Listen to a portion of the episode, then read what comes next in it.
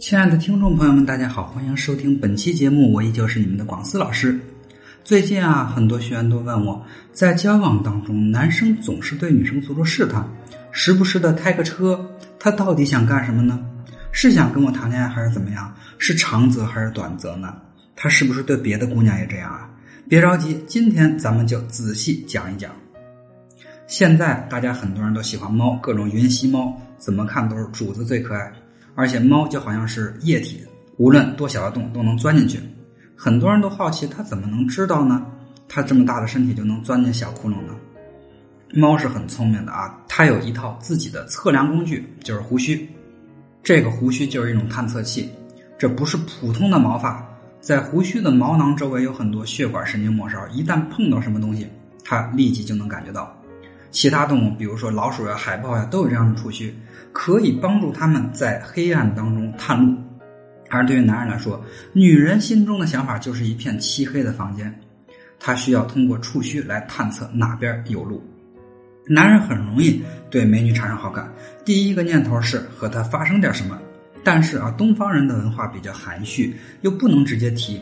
所以只能把追到女生这个目标拆成很多个小步骤，从最小的步骤开始，一步一步达到每一个小目标，再渐渐的提高要求，这就是更容易达成，这样就更容易达成终极的目标。比如说，接触过程可以分为认识、了解、熟悉，要成为好朋友、约会、暧昧、确立关系。当然，如果每一步都有甜头，那么就更有信心进行下一步了。如果某个阶段升级到下个阶段遇阻了，那么就暂停升级关系，回退到上一个阶段巩固之后再找机会。接下来，我们就举几个常见的例子来说明男生的潜台词到底是什么。首先要注意一点啊，男生在对话当中更看重你们两个人的关系会如何发展。刚认识的时候，他会问你：“你男朋友呢？”潜台词就是没有的话，我可以和你进一步接触，甚至想做你的男朋友。如果有的话，男生一般都会选择保持距离，毕竟和别人女友走太近容易起纠纷。故意要制造纠纷的男人也不太多。男生在对你有好感之后，会尽量多制造接触机会，例如常见的那句“没事儿我顺路”，潜台词就是我喜欢你，不管东西南北都顺路。同时，我也在探测你是否反感和我多待一会儿。其实哪有那么多顺路啊，就是想多陪你一会儿。如果你经常收到某位小哥哥的信息，比如说在干嘛呀？前两天有部电影上映了，你看过吗？最近有没有去哪玩呀？不要觉得奇怪，为什么他总问我这些无聊问题？潜台词其实就是我想你了，我想跟你聊天儿。男人如果问前两天有部电影上映了，你看过吗？潜台词就是说我想见你，咱们去看电影吧。男生如果问最近有没有去哪玩呀？潜台词就是快说没有。跟我走就好了，因为男生更看重你们的关系会如何发展。第二要注意的是，男生的潜台词需要正向深入挖掘一下，而不像女生潜台词那样，有时候需要反向推一下。举个例子，如果他说你们女生一般喜欢什么样的男生啊？这可能就是表白的前奏了。如果你也对他有意思，就可以按照他的样子说出自己对男生的标准，也就是给了对方勇气，使对方跟自己表白。那么，怎么样能让他进一步鼓起勇气，给你一个完美表白呢？欢迎添加我们小助理“恋爱成长零零五”，恋爱成长全拼加上数字零零五，找到老师，来获得属于你的答案吧。我的学员小小最近就遇到了一个说话带潜台词的男生啊。小小在某个相亲平台上认识一位男士，从外形上看很符合小小审美，自身条件也不错。两人最初加了微信，聊得挺投缘，就决定见一面。两人约在咖啡厅，男生很绅士，会帮小小拉椅子。得知小小感冒，会选择比较温暖的位置，这都给小小留下非常好的印象。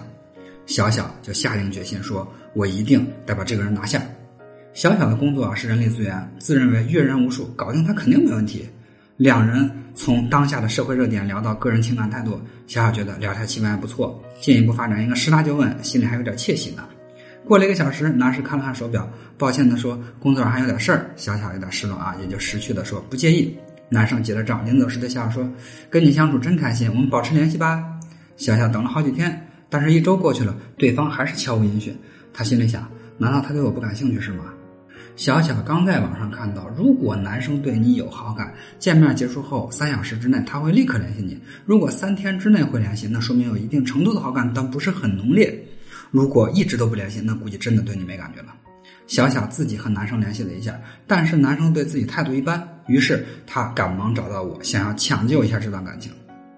我对他说：“我们想一下，如果对方对你没兴趣，并且直接说你不是我喜欢的类型，我不想再和你聊下去了，你会不会想锤死他？”所以他们往往会采取委婉的方式来回绝你。如果一个男人真的喜欢你，他不会只把保持联系挂在嘴边，而是会用行动直接联系你。我们确实可以通过他联系你的时间来判断他对你喜欢的程度。目前看来，男生对自己的喜欢程度不太大，但不是完全没有。此时，我们可以利用猫触须效应来进行反杀。你需要耐心的去做好每个步骤，一步一步的实现每个小目标。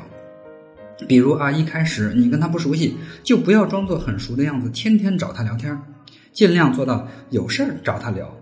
比如说吧，你看朋友圈，看到他最近去外地出差了，可以聊聊对这个城市的一些印象跟新奇事儿。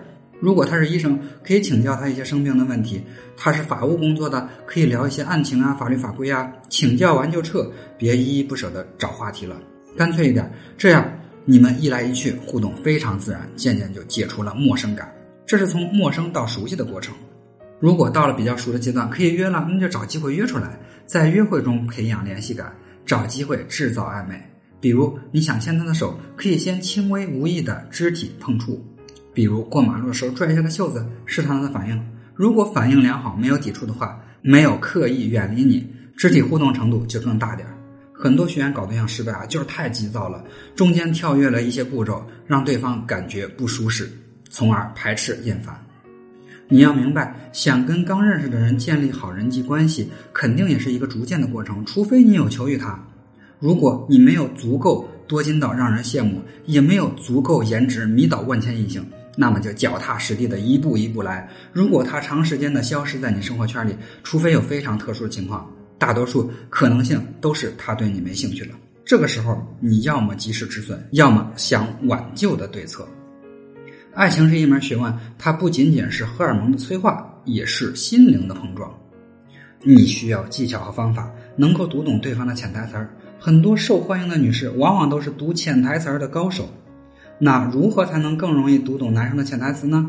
这个其实就需要我们了解男性心理，而在亲密关系中，了解对方的思维模式，知道对方在想什么尤其重要。这也是一门大学问。